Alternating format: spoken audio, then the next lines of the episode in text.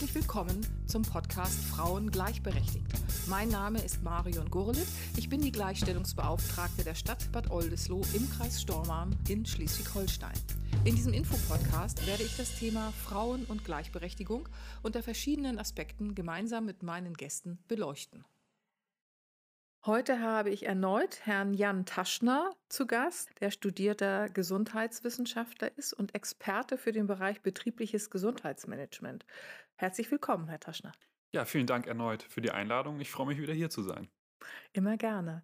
Herr Taschner, können Sie uns erläutern, was versteht man eigentlich unter betrieblichem Gesundheitsmanagement? Gerne. Also Gesundheitsmanagement ist ja auch ein schönes und beliebtes Wort, möchte ich mal sagen, und da fällt eine ganze Menge rein.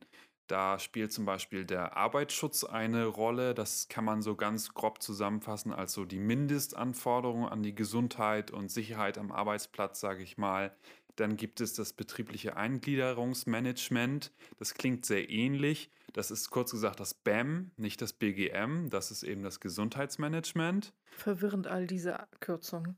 Ja. Richtig, und das blockiert auch manchmal so gewisse Themen, aber ist eigentlich alles nicht schlimm. Man möchte damit niemandem wehtun, sondern in der Regel eben Mitarbeitenden helfen und auch dem Arbeitgeber helfen, sage ich mal. Ne? Also ich verstehe Gesundheitsmanagement als Gesamturteil eigentlich oder als Gesamtfazit als eine Win-Win-Situation weil wenn man ein gutes Gesundheitsmanagement hat auf der Arbeit, dann bietet der Arbeitgeber ja etwas an, wovon die Belegschaft was hat. Also es kann zum Beispiel ein äh, Bewegungskurs besucht werden oder man kriegt auch nur Informationen zu gesundheitlichen Angeboten.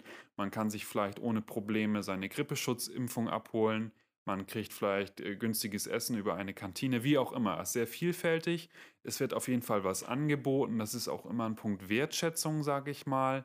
Und jemand, der da, dort arbeitet, die Person, die sieht das ja, freut sich ja in aller Regel darüber und ähm, nimmt das manchmal ja auch gerne an und hat in diesem Sinne auch etwas davon. Und es ist ja einfach so, dass das Gesundheitsmanagement auch so wichtig ist, weil die Menschen eben sehr, sehr viel Zeit auf ihrer Arbeitsstelle verbringen und wenn man da so nur so ein paar kleine gesundheitliche Sachen so einfließen kann, ist es unglaublich viel wert, wenn man eben Krankheiten vermeiden will oder hinauszögern will. Das kann eben eine ganze Menge bringen.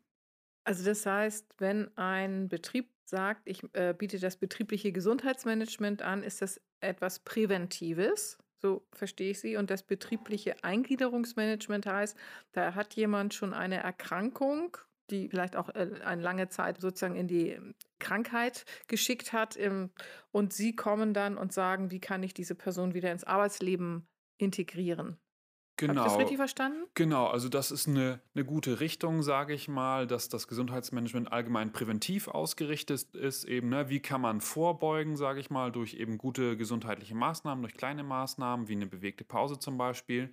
So, und wenn jemand denn im BAM ist, im betrieblichen Eingliederungsmanagement, sage ich mal, dann ähm, muss man sehen, ich sage mal auf gut Deutsch, dass man vielleicht die Kuh wieder vom Eis holt, dass man das noch runterkriegt, sage ich mal. Ne? Und das BAM, wie kommt jemand da rein? Das ist so, wenn gewisse Fehlzeiten eben auftreten. Das wird ja von der Personalabteilung festgestellt. Und wenn das eben überschritten wird, muss der Betrieb das betriebliche Eingliederungsmanagement anbieten. Das ist ein Angebot und dazu sind eben die Betriebe und Arbeitgeber verpflichtet. Und gilt das für alle Betriebe oder ist das nur für den öffentlichen Dienst? Nein, also soweit ich weiß, müssen das alle anbieten. Natürlich ist man dann auch irgendwo in der Realität und sagt, wenn das eben sehr, sehr kleine Unternehmen sind, ähm, wird das natürlich alles schwieriger, wenn man sich da nicht die Fachkräfte für ranziehen kann. Aber in der Regel müssen das alle anbieten. Und das kommt eigentlich aus dem Bereich des ähm, Schwerbehindertenrechts und ist, ich glaube, Anfang der 2000er Jahre, sage ich mal, festgelegt und gesetzlich geregelt worden. Okay. Und haben Sie Erfahrung, ähm, wird das unterschiedlich wahrgenommen von Frauen und Männern? Also ich sage jetzt mal das betriebliche Gesundheitsmanagement im Bereich Prävention. Mhm. Wenn Sie da Angebote machen, ich sage jetzt mal als Beispiel Rückenschule oder so, sind das mehr Frauen, die das wahrnehmen oder hält sich das die Waage mit den Männern? Ja, also aus meiner Erfahrung heraus sind es doch mehr Frauen gewesen, die eigentlich gesundheitliche ähm, Vorsorgeangebote, sage ich mal, oder eben kleine Bewegungskurse wahrgenommen haben. Ne? Also das ist eben auch nicht nur auf eine Arbeitsstelle bezogen, sondern das habe ich schon in verschiedenen Bereichen eben gesehen. Auch wenn man eine Kursliste durchgegangen ist, dann stolpert man ab und an mal über einen Mann. Aber in der Regel ist es doch ein großer Frauenanteil. Und ich würde mir natürlich wünschen, dass ich da mehr Artgenossen finden würde. Aber gut, so ist es noch nicht. Vielleicht kommt das ja irgendwann nochmal. Also so wie wir es auch in der letzten Folge angesprochen haben, Frauen achten dann mehr auf ihre eigene Gesundheit und hören mehr in sich rein und sagen dann, das ist ein tolles Angebot, was da kommt vom Arbeitgeber. Stichwort bewegte Pause oder so, das nehme ich jetzt wahr. Genau. Das, und dass sie, sie würden sich wünschen, dass auch mehr männliche Beschäftigte sich mal um ihren Körper und ihre Gesundheit kümmern. Ja, auf jeden Fall. Und das liegt ja auch äh, nur im eigenen Interesse so. Ne? Das ist ja ganz logisch. Ich glaube einfach, dass man sich da noch nicht so viele Gedanken vielleicht einfach zu gemacht hat oder manchmal eben das Gefühl hat, ah nee, dann werde ich irgendwie so komisch angeguckt oder auch, da sind ja so viele Frauen und dann bin ich irgendwie der Einzige oder so. Aber da passiert ja äh, nichts Böses oder so, sondern man hat einfach die Chance, ein paar Lockerungsübungen jetzt, sag ich mal, für die Schulter zu machen oder so, wenn man eben viel im Büro arbeitet und dass es einfach helfen kann und dass man eben durch so ein niedrigschwelliges Angebot, das muss man ja auch nochmal sagen, die Hürden sind ja hoch, sage ich mal, wenn jemand, der jetzt keinen Sport, keine Bewegung machen möchte, dann auf einmal in der Freizeit auf die Idee kommen soll, irgendwas für seinen Rücken oder für seinen Körper zu machen. Braucht er irgendwie einen großen Grund für, einen großen Anlauf für so. Aber wenn jetzt jemand über seinen Arbeitgeber im Betrieb ein schönes Angebot kriegt, auch nur ein kleines Angebot, ja, mal 20 Minuten Bewegungsprogramm für den oberen Rücken und die Person sieht dann, oh, das hat mir richtig gut getan. Die zieht dann vielleicht auch in der Freizeit los und fängt auf einmal an, ein gutes gesundheitliches Verhalten eben umzusetzen. Das würde mich total eben freuen. Und man, es geht eben darum, die Menschen so ein bisschen anzustoßen, sage ich mal.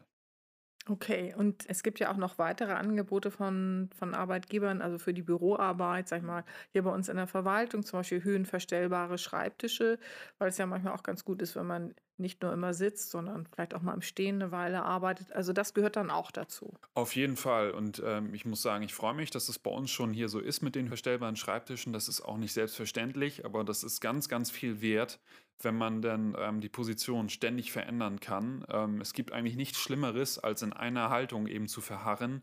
Der Wechsel macht's. Das ist ganz, ganz wichtig. Also weder stehen noch sitzen die ganze Zeit, sondern der Wechsel ist ganz, ganz wichtig und ein tolles Angebot. Und das betriebliche Eingliederungsmanagement, BEM, ist ja etwas, wenn eine Frau oder ein Mann äh, längere Zeit krank gewesen ist und sozusagen wieder eingegliedert werden soll in das Berufsleben. Und da sind Sie ja auch Ansprechpartner. Wie gehen Sie denn damit um? Was gibt es denn so für Angebote, um sozusagen wieder mhm. eingegliedert äh, zu werden? Und auch da wieder meine Frage, ähm, ist es so, dass das mehr Frauen als Männer wahrnehmen? Mhm. Und wo sind sozusagen die Unterschiede zwischen den Geschlechtern? Also aus meiner Vorerfahrung kann ich sagen, dass ich auf jeden Fall mehr ähm, BAM-Gespräche mit Frauen hatte als mit Männern. Das in jedem Fall. Und wie das funktioniert, die Personen werden dann von mir eben angeschrieben, kriegen dann mehrere ähm, Formulare, sage ich mal, auch zur Verfügung. Da steht aber natürlich der rechtliche Rahmen drin, aber da steht eben auch drin, ich würde mir wünschen, dass sie das annehmen, also ein bisschen herzlich, ein bisschen offen, dass, dass man das einfach als gesundheitliche Chance sieht das betriebliche Eingliederungsmanagement und nicht als Form von Bestrafung im Sinne von einem Strafzettel zum Beispiel, weil es geht ja irgendwie automatisch so los, man muss die Person ja anschreiben und dann steht äh, da irgendwie sowas, wir haben gemerkt, sie sind äh, mindestens so und so viele Tage krank gewesen. So, das muss ja sein, aber das macht ja was mit der Person in aller Regel und deswegen ist es da auch wichtig, eine nette und offene Kommunikation zu haben, sage ich mal. Das ist eben viel wert und gerade wenn man sich vielleicht nicht in der öffentlichen Dienst bewegt, sondern eher so in die Firmen guckt, hat das BAM manchmal einen schlechten Ruf. Das habe ich auch auf Fortbildung zu diesem Thema gemerkt. Das dann heißt, naja, das ist eigentlich so ein bisschen so ein Kündigungsvorbereitungsgespräch. Ähm, oder das muss nicht so gelebt werden, aber es wurde von einigen dann eben doch so kommuniziert oder so ein Krankenrückkehrgespräch auch und äh, wo man, sage ich mal, so Rechenschaft ablegen muss oder so. Und davon möchte ich mich doch ganz, ganz weit entfernen, weil die Idee eben dahinter ist, eher zu sagen, pass auf, da ist jemand, der ist ausgefallen, warum auch immer.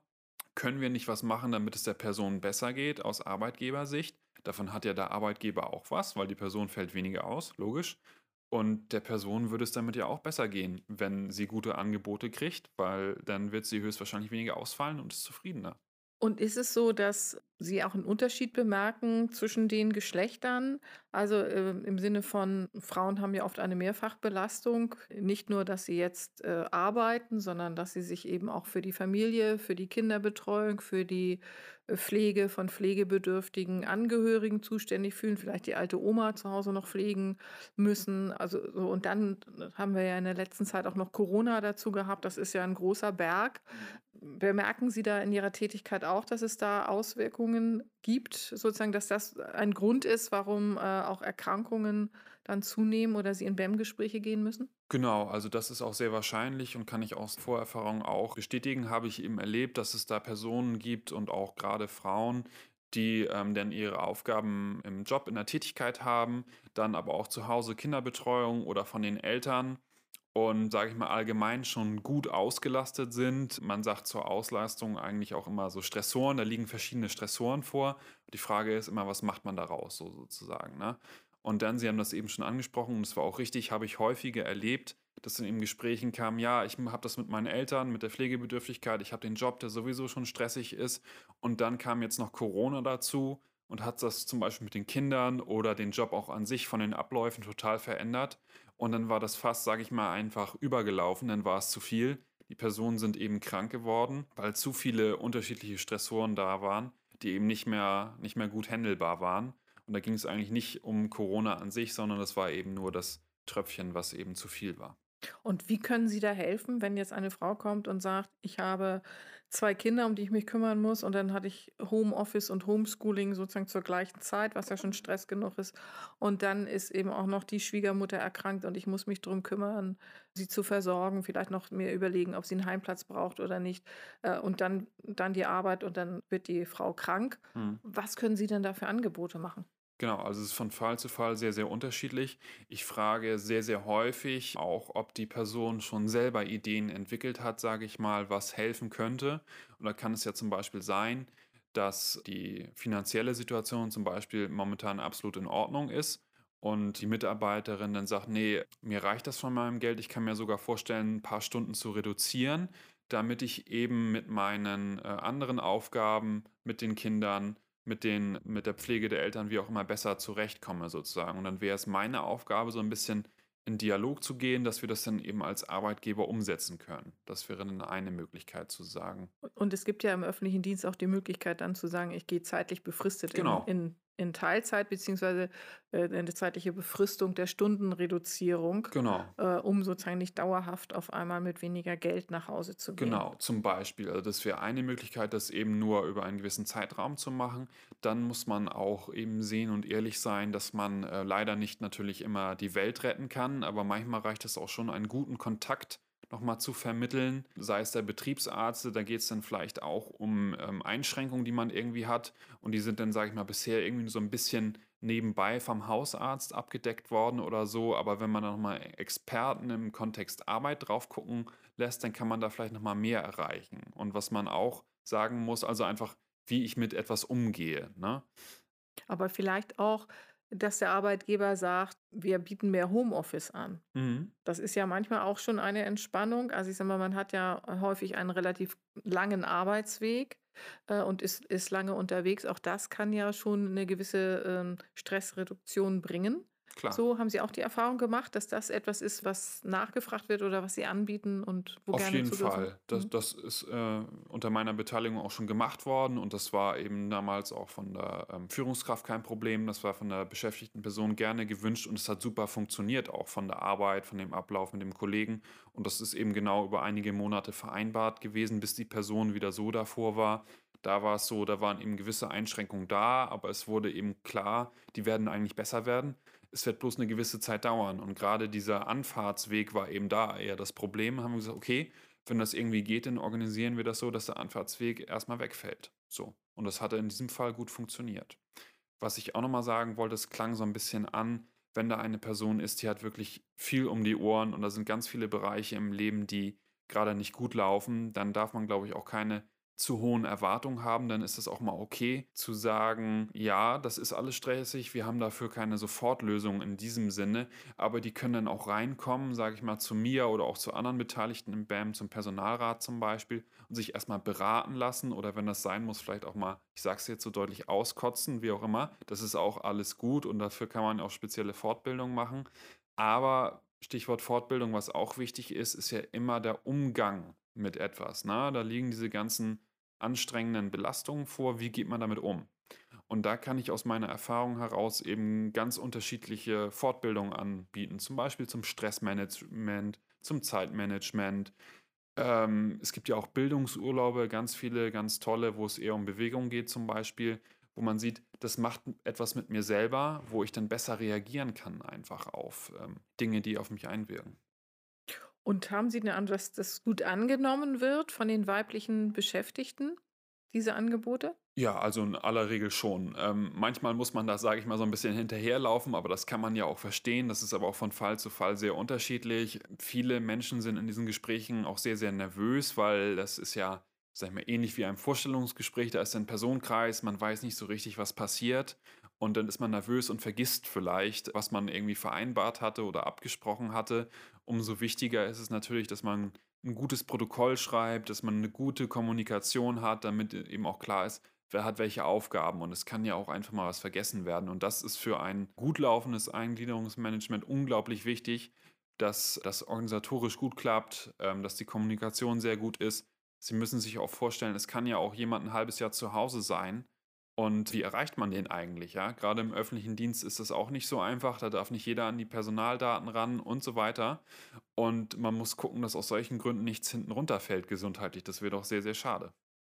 Okay, aber das heißt, es ist ein, ein großes und sehr wichtiges Feld, dieser Bereich des betrieblichen Eingliederungsmanagements und des betrieblichen Gesundheitsmanagements. Und es gibt sozusagen eine ganze Gruppe, die um sie herum aufgebaut ist, die dann auch unterstützend wirkt und guckt, dass alles gut läuft? In jedem Fall. Ich bin ja da kein, kein Einzelkämpfer sozusagen. Meine Aufgabe ist so ein bisschen das zu moderieren, so ein bisschen die Organisation auch zu machen und dann eben auch für ein gutes Gesprächsklima vielleicht zu sorgen und, sage ich mal, auch erste Anlaufstelle zu sein, so.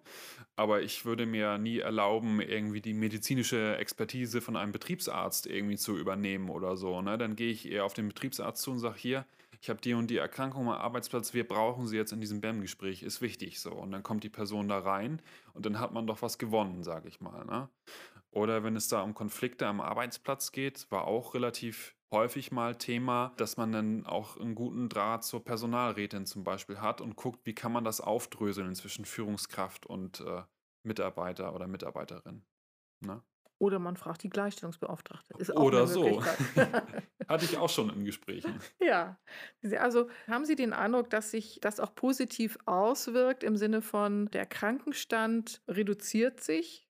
Also ich denke, langfristig ist das auf jeden Fall die Konsequenz daraus so. Ne? Das wird natürlich dauern, bis sich das abzeichnet und es hängt auch davon ab, wie das gelebt wird, sage ich mal. Also natürlich nicht nur von mir in diesem Fall, sondern auch von den anderen Beteiligten. Aber langfristig, wenn das gut läuft, auf jeden Fall. Okay, also es ist ein spannendes und wichtiges Thema. Ihre Position ist eine sehr wichtige, um Angebote zu machen für die Frauen und Männer, die hier arbeiten. Und dann bedanke ich mich sehr herzlich dafür, dass Sie sich wieder so viel Zeit genommen haben für dieses Gespräch, Herr Taschner. Ja, vielen Dank. Hat mir auch wirklich Spaß gemacht. Gut, dann wünsche ich Ihnen alles Gute.